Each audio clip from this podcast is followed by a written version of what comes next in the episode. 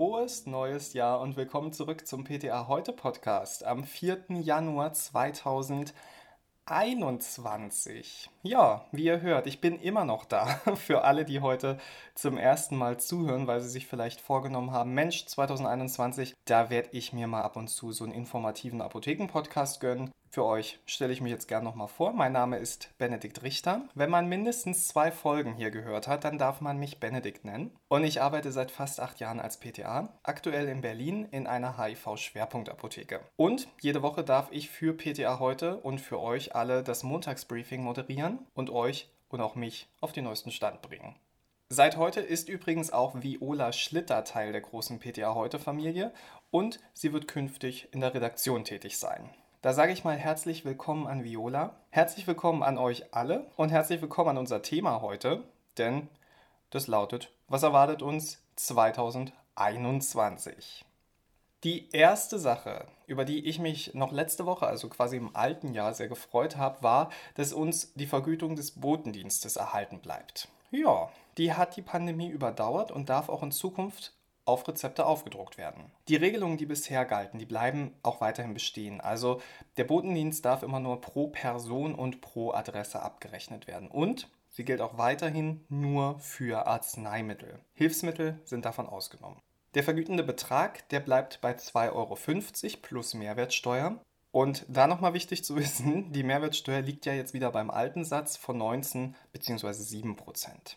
Falls ihr übrigens so wie wir, cannabinoidhaltige Zubereitung selbst taxiert habt. Weil wir haben dazu, weil unser Softwarehaus das bis heute nicht wirklich hingekriegt hat, haben wir eine Excel-Tabelle angelegt, um diese Berechnung einfach über diese Tabelle laufen zu lassen und nicht jedes Mal mit einem Taschenrechner da zu sitzen. Denkt dran, künftig liegt die Mehrwertsteuer wieder bei 19%. Das müsst ihr da auch wieder aufschlagen. Ne? Apropos Geld, gute Nachrichten. Ab heute bekommen Apothekenmitarbeiter 1,5% mehr Geld. Das hat uns die ADEXA ausgehandelt. Und ich finde, da ist die Erhöhung der Mehrwertsteuer eigentlich gar nicht mehr so schlimm. Allerdings wird das Ganze halt relativiert, nämlich dadurch, dass die Krankenkassenbeiträge in diesem Jahr steigen. Und die steigen natürlich vor allem wegen Corona, war ja klar. Wenn man seine Krankenkasse wechseln möchte, dann wird das übrigens ab 2021 leichter, denn man kann nun schon nach zwölf Monaten Mitgliedschaft wechseln. Früher waren das 18. Und man muss bei seiner alten Kasse nicht mehr kündigen. Das macht die neue Kasse, wenn man bei ihr einen Antrag auf Mitgliedschaft stellt. Um bei den Krankenkassen zu bleiben, die sind jetzt ab dem 01.01.2021 verpflichtet, ihren Versicherten die elektronische Patientenakte in Form von einer App zur Verfügung zu stellen. Und ganz ehrlich, die elektronische Patientenakte, kurz EPA, ist eigentlich ziemlich cool, denn in ihr werden alle gesundheitlich relevanten Informationen gespeichert, also zum Beispiel Dokumente, Befunde, Diagnose, Therapien, Behandlungsberichte. Das macht insgesamt die Behandlung der Patienten einfacher, weil der Arzt ja dann immer Zugriff auf alle relevanten Daten hat, unabhängig davon, welcher Kollege die Diagnose oder den Befund vielleicht mal erstellt hat. In der nächsten Zeit sollen dann auch das Bonusheft, das ich übrigens ständig verliere, der Mutterpass, der Impfpass, den ich wirklich jedes Mal suche, und Kinderuntersuchungshefte in die EPA wandern. Und bezüglich Datenschutz, die Datenhoheit liegt beim Patienten, das heißt, er kann individuell festlegen, welche Daten mit der EPA preisgegeben werden und welche nicht. Außerdem ein weiterer wichtiger Schritt ab dem 1. Oktober 2021 sollen Arbeitsunfähigkeitsbescheinigungen ebenfalls elektronisch vom Arzt direkt an die Krankenkasse übermittelt werden. Ihr seht also, die Medizin wird digitaler nächstes Jahr um die Zeit, das wisst ja alle, dann werden wir alle mit dem E-Rezept konfrontiert und ich glaube, auch das wird wieder sehr spannend werden. Und auch auf ptaheute.de erwartet euch in Zukunft etwas Neues aber im Prinzip auch etwas Altes. Kurz vor Weihnachten gab es auf ptaheute.de eine Umfrage zum Thema gendergerechte Sprache. Wir haben uns quasi in Artikeln und ich habe es auch im Podcast eigentlich immer versucht, entweder die abgekürzte Schreib- und Sprechweise zu verwenden, also statt dass man lang sagt Apotheker und Apothekerinnen, haben wir halt geschrieben Apotheker Doppelpunkt innen mit einem Doppelpunkt dazwischen, um alle Geschlechter zu inkludieren. Oder aber wir haben die lange Version Apothekerinnen und Apotheker verwendet, was manchmal auf Kosten der Lesbarkeit ging. Bei PTA war das verhältnismäßig einfach, weil da merkt man das Geschlecht ja eigentlich nur am Artikel, indem man halt sagt, die PTA oder der PTA.